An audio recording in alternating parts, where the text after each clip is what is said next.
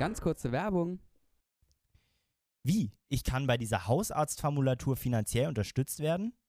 Dafür gibt es Stipendien?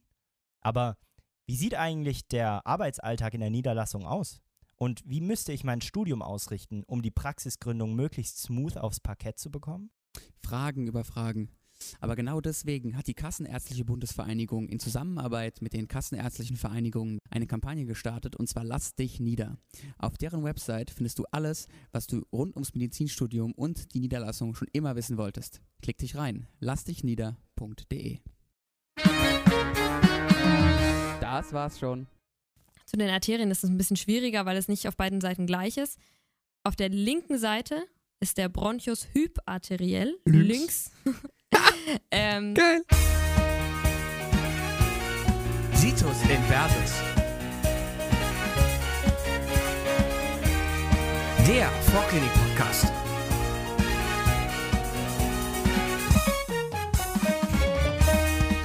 Hallo und herzlich willkommen zurück bei Situs Inversus, dem Vorklinik-Podcast. Heute mit mir hier Sumia und Moritz. Grüßt euch. hi.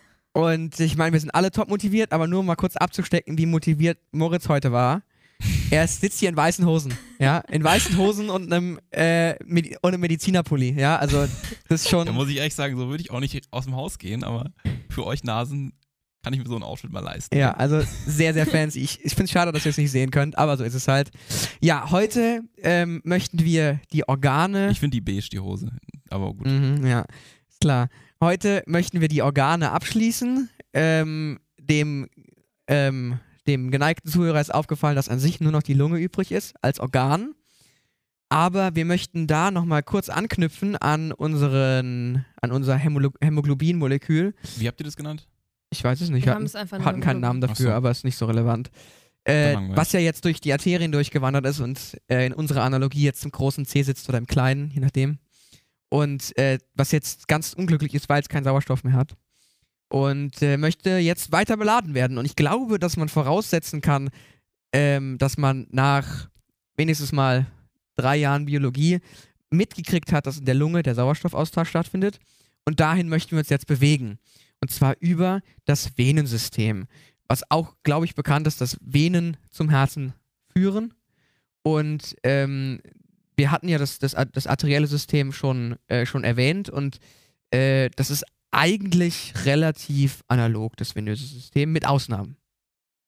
Ja, genau. Also so vom allgemeinen Aufbau her haben wir eben ähm, jetzt von den unteren Extremitäten kommend, haben wir eben die Vene iliacae communis, die sich dann eben vereinigen zu einer Vena cava inferior.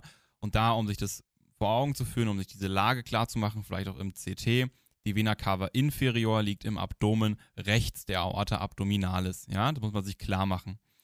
Und dann haben wir quasi auf dem Weg nach weiter oben, also Richtung ähm, rechtes Herz in dem Fall, ähm, haben wir dann immer so ganz kleine Venen, die sich da rauszweigen, die Vene lumbalis am Übergang zum, ähm, zum Thorax, also quasi am ähm, Diaphragma, haben wir dann die Vene hepatica, die quasi dann eben das gefilterte Blut oder bearbeitete Blut aus dem ähm, Fortadersystem bekommen und da eben dann diesen Einfluss haben und die Vene phrenica inferioris und dann bewegen wir uns über die ähm, über das Zwerchfell und sind im Thorax. Und dann reden wir nicht mehr von der Vena cava inferior, sondern von der Vena cava superior. Und dann geht es eben auch relativ zügig sofort in den rechten Vorhof.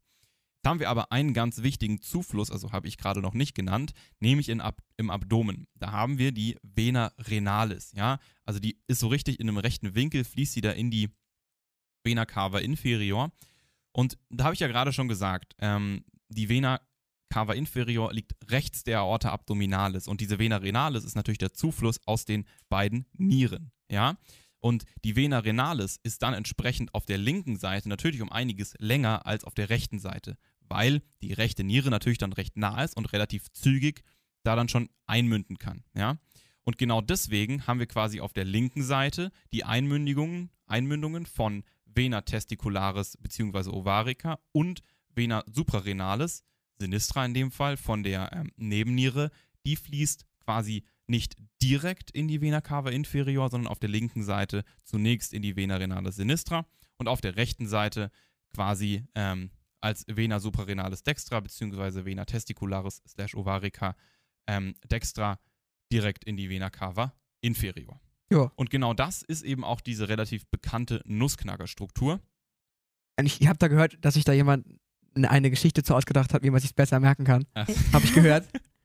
Ja, genau. Und zwar ist es ja so, dieses Nussknacker-Phänomen äh, bezeichnet, dass die Vena renale sinistra oberhalb der Aorta und unter der Arteria mesenterica superior verläuft und damit quasi so eingeklemmt ist. Und der eigentliche Begriff Nussknacker kommt daher, dass die äh, Vena renale sinistra da wie so eine Nuss eingeklemmt ist.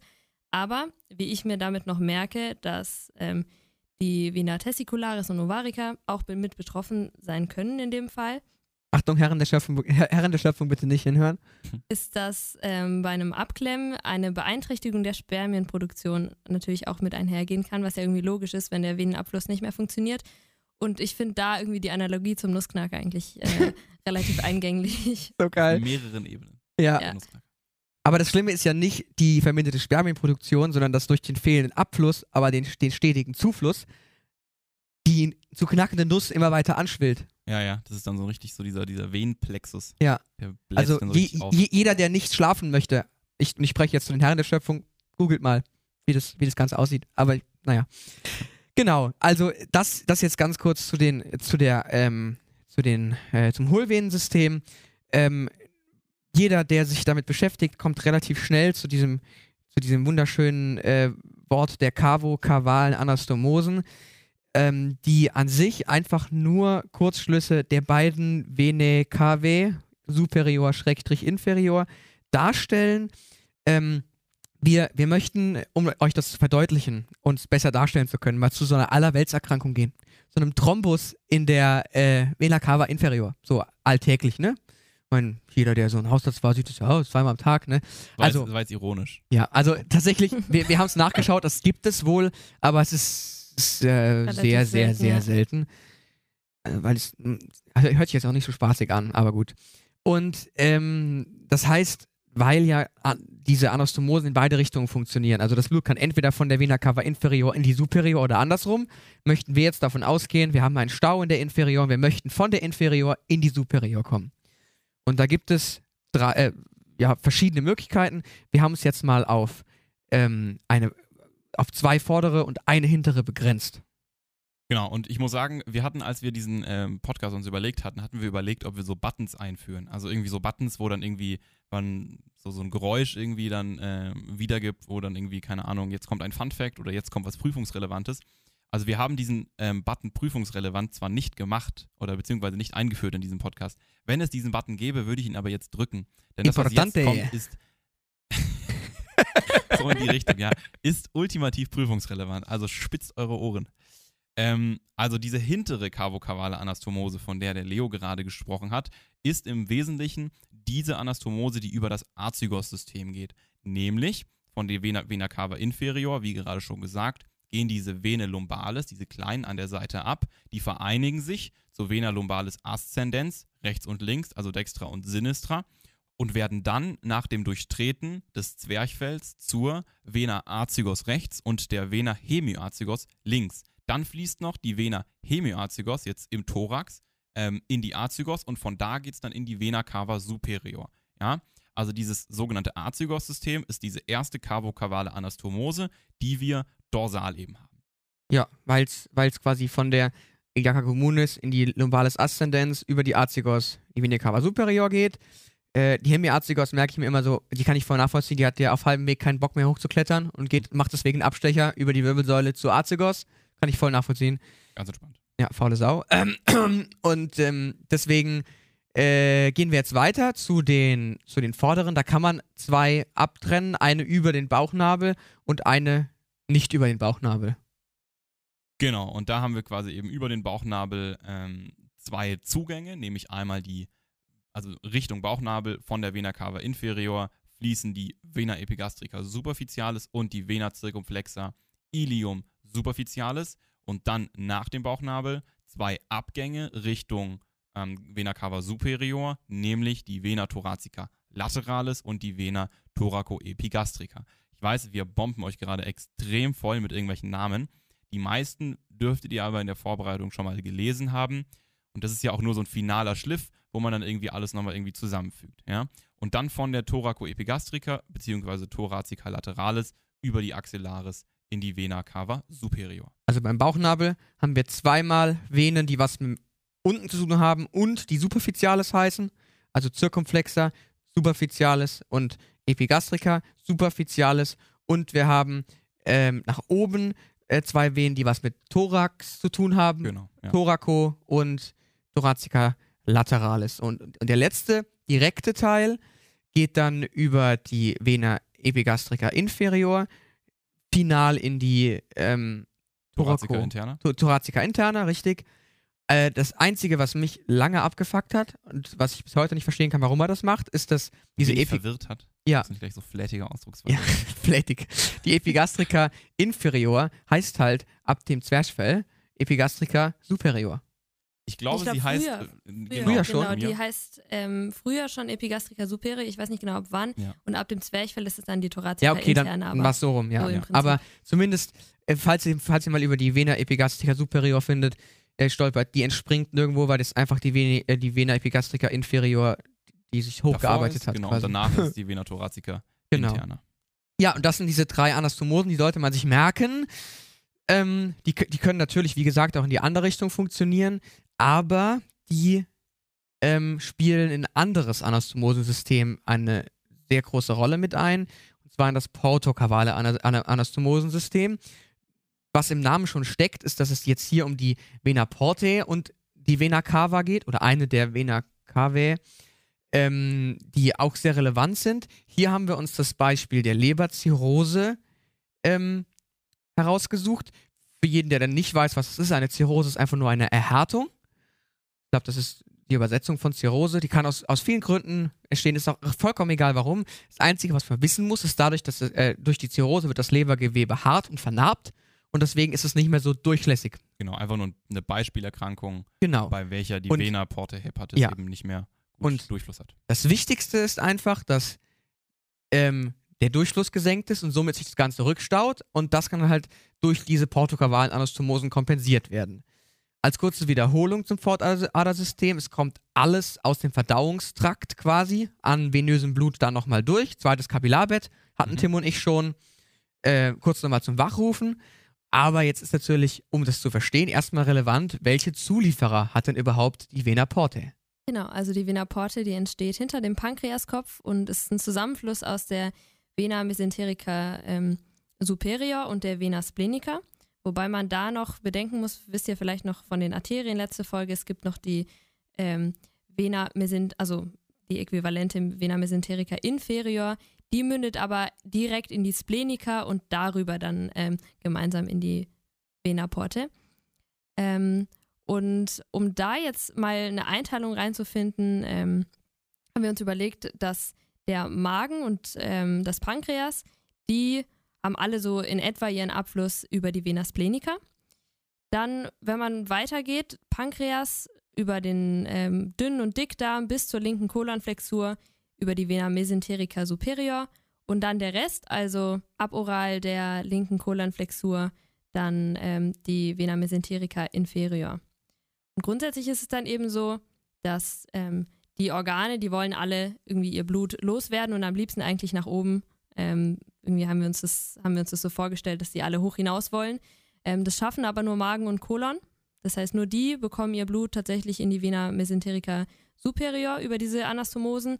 Das Rektum hat es nicht geschafft, ist irgendwie so ein bisschen am Arsch. ähm, Sorry. und landet dann in der ähm, Vena cava inferior. Und der Bauchnabel ist jetzt kein Organ, wie wir alle wissen, aber da gibt es auch nochmal, wie bei den ähm, cavokavalen Anastomosen, auch nochmal äh, eine Verbindung. Und die ähm, münden in beide, also sowohl cava superior als auch inferior. Das ist bei Bauchnabel ist so ein bisschen special, ne? So eine Diva. Die hat auch schon gerade eben schon, schon zwei Zu- und Abflüsse gebraucht. Also Bauchnabel ist besonders, kommt vermutlich von der höchst wichtigen Bedeutung in der Embryonalentwicklung, Mhm. aber zumindest läuft da viel drüber ab.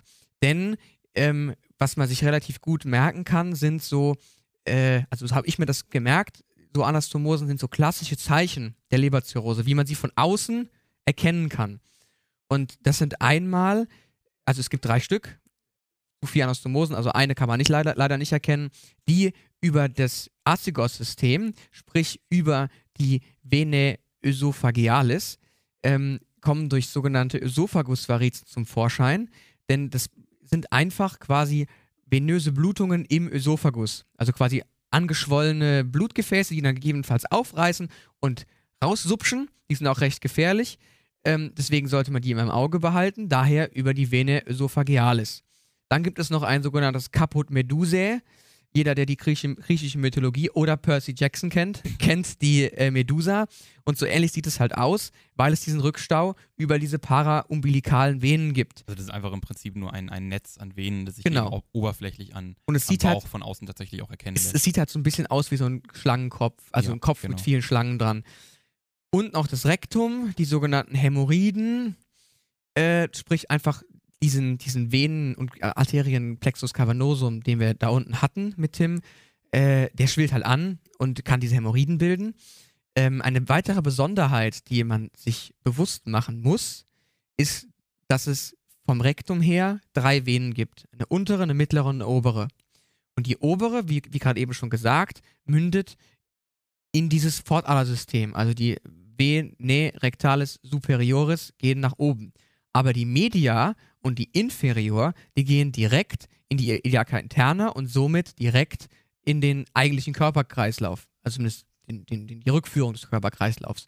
Das ist der Grund, warum es und viele umgehen somit quasi das Genau. Filtersystem, und gehen das das man ja sonst hätte, wenn man irgendwas aufnimmt, über, oder beziehungsweise wenn es über die Vena, äh, Vena rectalis superioris gehen würde, nämlich umgeht das Portadersystem. Das ist das Entscheidende. Genau, weil da zum Beispiel, also ich habe ich hab öffentlich-rechtliches Fernsehen geguckt und da war so ein toller ähm, Werbesender über so In Inkontinenzmedikamente und die hatten nämlich Dragees und Zäpfchen und bei den Dragees haben sie gesagt, dauert die Wirkung bis zu zwölf Stunden und bei den Zäpfchen geht sofort ab. Also, ne, wenn ihr mal wirklich was braucht, dann nehmt ein Zäpfchen, ne? Also, da geht's dann ratzfatz. Was man nicht alles lernt im öffentlich-rechtlichen. Ja, ne? Wunderbar.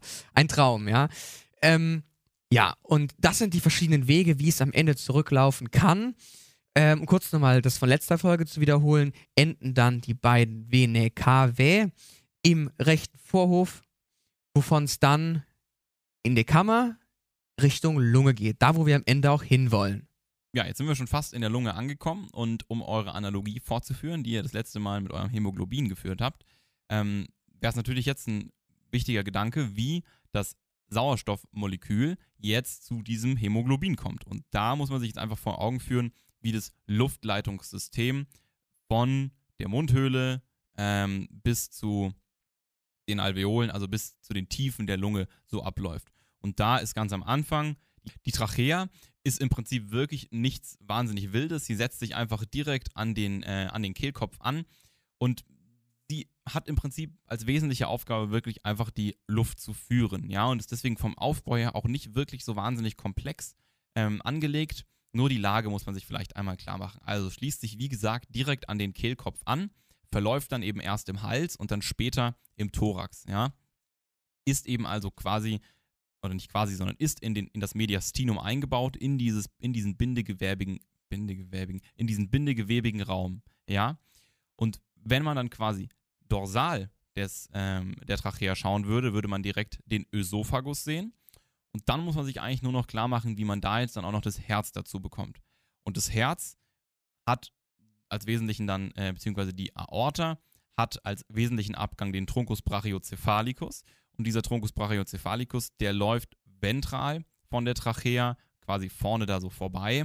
Und die Aorta wiederum, die läuft dann über den linken Hauptbronchus. Ja, also das sind so ein paar Lagefakten, die man sich mal vor Augen führen muss, die man sich klar machen muss. Ja, so. Und die Trachea an sich, die besteht einfach nur aus, ähm, ja, so Knorpelspangen. So insgesamt 16 bis 20 hufeisenförmigen Knorpelspangen, die hinten offen sind. Ja, und dieser Raum hinten muss ja auch von irgendwas ausgefüllt werden und das macht in dem Fall der Musculus trachealis. Und dieser Musculus trachealis bewirkt durch seine Kontraktion, dass diese dass die Trachea in ihrem Durchmesser bei der Expiration etwas kleiner wird und bei der Inspiration sich wieder etwas weitet. Und diese Knorpelspangen, die sind dann wiederum verbunden durch die sogenannten Ligamenta annularia. Ja, und das ist im Prinzip auch schon die ganze Magie, die man da zur Trachea sich irgendwie aneignen muss.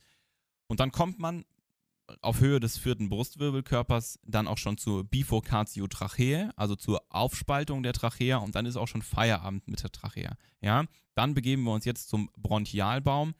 Beschreiben wir gleich nochmal, wann wir dann wirklich in der Lunge sind. Aber diesen Bronchialbaum will ich einmal kurz mit euch noch durchsprechen.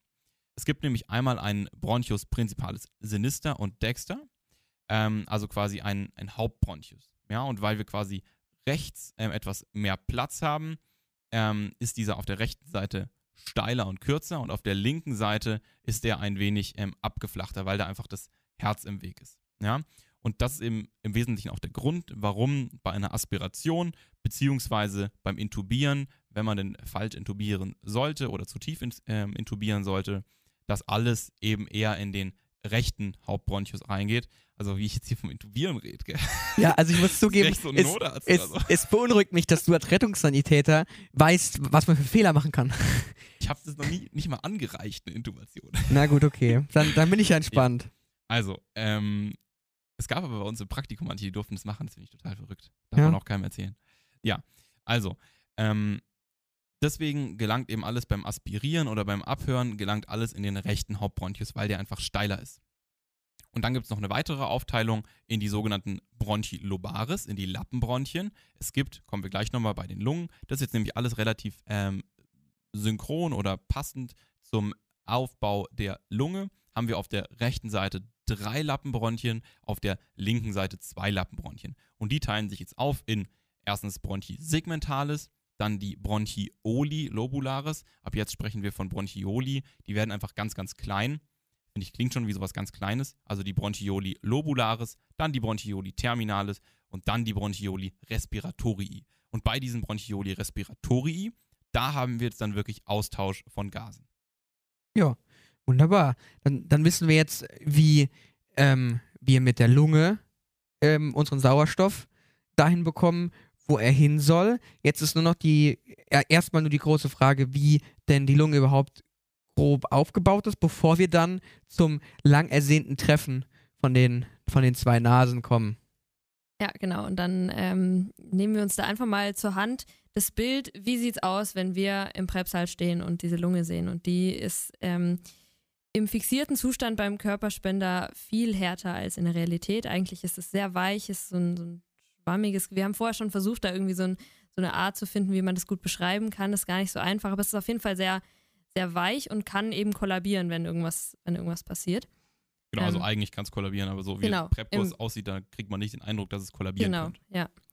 Ähm, und genau, den grundsätzlichen Aufbau haben wir ja gerade schon gehört. Die rechte Lunge hat drei äh, Lappen und die linke zwei. Und das macht auch Sinn, weil links ist das Herz und da ist einfach weniger Platz. Und da gibt es eben verschiedene ja, anatomische Gegebenheiten, die man sich da äh, merken kann und sollte. Da gibt es Facies. Ich werde jetzt nicht auf jede genau eingehen, aber die Facies mediastinalis ist wichtig, also die Seite, die zum Mediastinum, zum Herzen hin zeigt, weil da sich das Lungenhilum befindet. Und das Lungenhilum ist letztendlich ähm, die Struktur, an denen Vena und Arteria pulmonalis und der Bronchus durchziehen. Und ähm, da ist eben auch die Umschlagfalte für die Pleura, auf die wir später dann nochmal wieder äh, zurückkommen. Und da habe ich jetzt wieder äh, so einen kleinen Merkspruch für euch dabei. Und zwar, ähm, wie merkt man sich, wo liegen genau diese äh, Strukturen? Und die Venen sind immer ventral, die Bronchien sind posterior und ähm, dann gibt es zu den Arterien ist es ein bisschen schwieriger, weil es nicht auf beiden Seiten gleich ist. Auf der linken Seite ist der Bronchus hyparteriell, Links. links. ähm, Geil. das heißt, der Bronchus befindet sich unterhalb der Arterie und rechts eparteriell und das bedeutet, er ist über der, oberhalb der Arterie. Ja, ein Traumchen. Ja. Genau, und dann äh, gibt es noch weitere Strukturen und zwar Fissure, also es sind einfach ähm, ja, diese, diese Abtrennungen zwischen den Lappen und da gibt es auf beiden Seiten die Fissura, Fissura obliqua Klingt ja fast so, als wäre sie obligat. ähm, Sorry, aber- nur auf der rechten Seite gibt es noch die Fissura horizontalis und das macht auch wieder Sinn, weil wenn wir drei Lappen haben, dann brauchen wir zwei Fissuren und wenn wir nur zwei Lappen haben, dann brauchen wir eben nur eine. Genau. Und, an, und ansonsten gibt es ja noch, noch 17 andere Sachen, die man benennen kann. Irgendwelche Impressionen von irgendwelchen Organen und so ein Kram. Aber ich muss ehrlich Ist ja sein. begeistert, Leo. ey. Ja, es tut mir leid, aber ich fand die und finde die auch immer noch nicht so relevant. Ja, also Ja, ja. alles das, was halt drumherum liegt, macht halt einen Abdruck. Ja. Ja. Lässt einen, hinterlässt einen bleibenden Eindruck. Hm. Hatten wir da nicht letzt von ein, ein, eingedrückt, abgedrückt? Naja.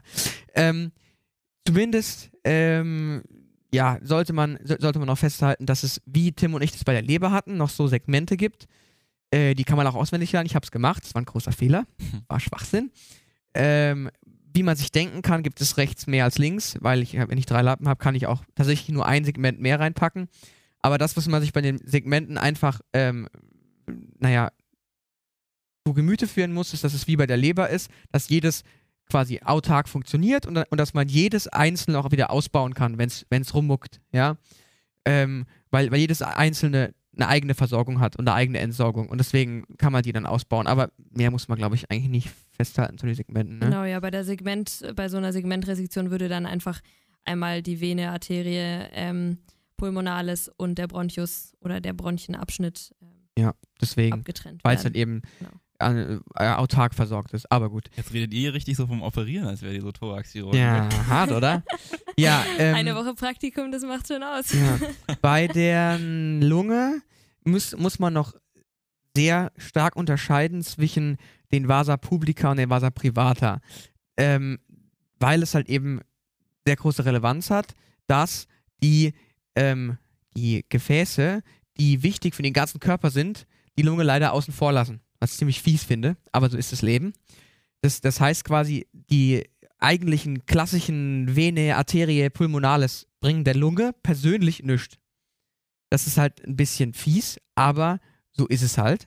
Und ähm, deswegen sollten wir jetzt als erstes über die Vasa Publica mal den Weg von unserem letzten Abschnitt des Helmweges ähm, abschließen, damit sich die zwei Süßen endlich treffen können. Genau, also äh, wir kommen dann aus dem rechten Ventrikel über den Truncus pulmonalis in ähm, die einmal Arteria pulmonalis dexter oder sinister, je nachdem. Ähm, dort kommt es eben zu einer Oxygenierung und äh, über die Vene pulmonalis dann in den linken Vorhof zurück, also das oxygenierte Blut, das äh, Sauerstoff angereicherte.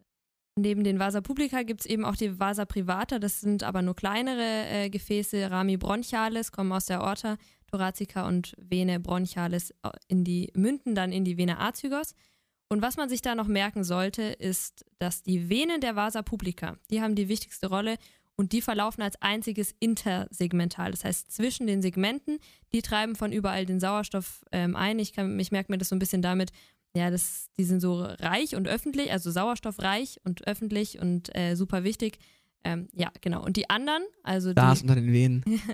die Vasa privata und eben die Arterien der Vasa publica, die verlaufen intrasegmental, also immer gemeinsam mit dem, mit dem Bronchienbau. Ja. Wunderbar. Ähm, jetzt müssen wir, bevor wir abschließen können mit der Atmung, noch klären, wie dann überhaupt die Luft in die Lunge kommt, weil die Lunge ist ja kein Muskel oder sowas, sondern die hängt einfach an den Pleuras dran. Oder über die Pleuras ist ja an, an den Brustkorb dran, ge dran geklebt, Ja. quasi so ähnlich. Es funktioniert ein bisschen wie beim Peritoneum, nur dass es jetzt halt eben auch eine funktionelle Relevanz hat. Genau, also wir unterscheiden da einmal die Pleura visceralis und die Pleura parietalis. Ja, also die Pleura visceralis ist einfach ein ganz, ganz dünner Film, na kein Film, aber eine dünne Haut, die auf der Lunge aufliegt und die Pleura parietalis ist quasi im Thorax-Innenraum.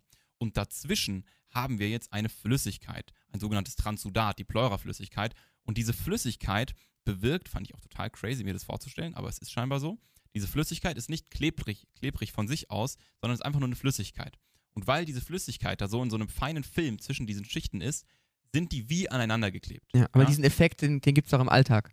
Genau, ja, das ist, wenn man äh, sich vorstellt, man hat so eine Teetasse und da ist ein bisschen was übergeschwappt und dann hebt man die hoch, dann passiert einem das immer wieder mal, dass dann der, die Untertasse mit hochgeht und das ist genau der gleiche Effekt. Ja. Die Kohäsion Adhäsion. Genau, Detail, Details davon wahrscheinlich dann im Physikpraktikum irgendwann mal. Genau, und im Prinzip ist es auch schon, was man zur Pleura wirklich wissen muss. Man muss sich nur noch vorstellen, dass die Lunge jetzt natürlich größer wird, wenn man einatmet und deswegen braucht diese, ähm, der Pleuraraum so ein paar Einbuchtungen oder Not Notfallräume, wo sich die Lunge noch ein, ähm, hinbewegen kann und ähm, ja, ausdehnen kann. Rezessus. Die Rezessus, genau. Und da gibt es einmal den Rezessus costo mediastinalis.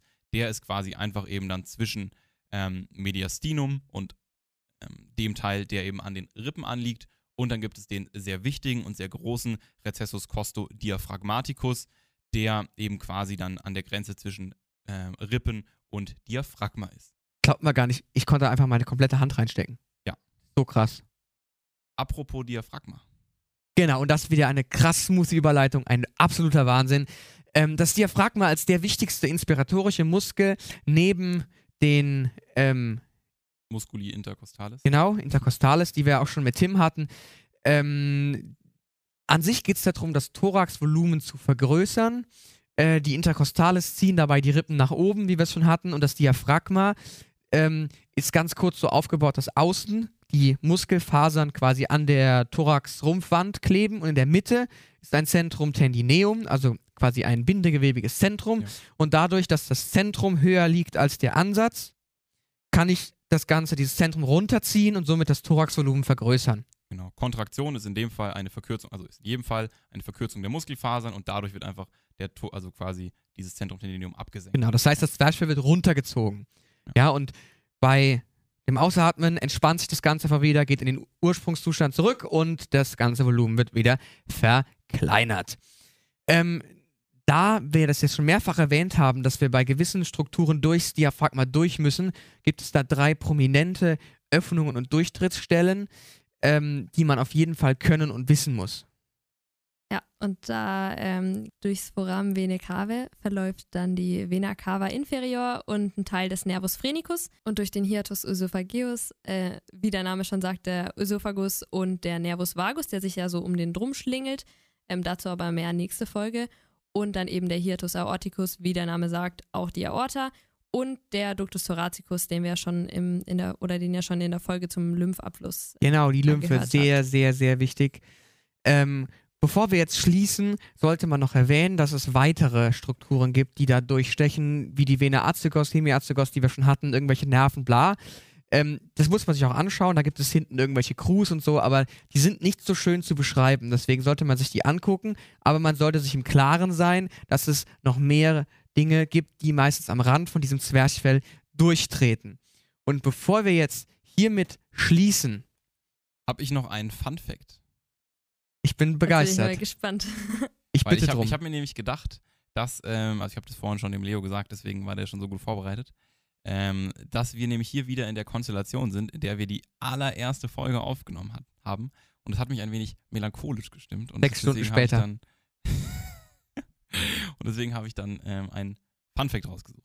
Nämlich gespannt. jetzt die Frage, Brrrm. meint ihr? wie viele Alveolen sind in einem Lungenflügel? In einem Lungenflügel. Okay. Ich tippe auf 1,2 Millionen. Mhm. Ja, jetzt ist schwierig, jetzt bin ich ein bisschen beeinflusst. Was hättest du denn vorher gesagt? Boah, Drei, zwei, eins und Abfahrt. drei Millionen. Drei Okay. Millionen. Das ist schon mal ein bisschen besser. Es sind einfach 300 Millionen. Was? Das fand ich, also das hat mich weggehauen, muss ich Oh. sagen. 300. 300. Upsis. Also ich, ich habe nur mal irgendwo, Die müssen Bei- ja klein sein, die Dinger, gell? ja, ich, ich habe mal irgendwo gelesen, dass, dass so zwei Lungen passen so auf dem Sportplatz oder so, wenn man die komplett ausfaltet. Keine Ahnung, ob das stimmt, aber trotzdem krass. Naja, immer wieder krass. Hiermit schließen wir mit einem Fun Fact ab und wir wünschen euch noch viel Freude bei den letzten Organen, die wir noch durchzugehen haben, die ihr vielleicht sogar noch zu lernen habt. Und wir sehen uns in der nächsten Folge, in der letzten Situs-Folge wieder. Noch viel Freude, bis zum nächsten Mal. Servus. Ciao.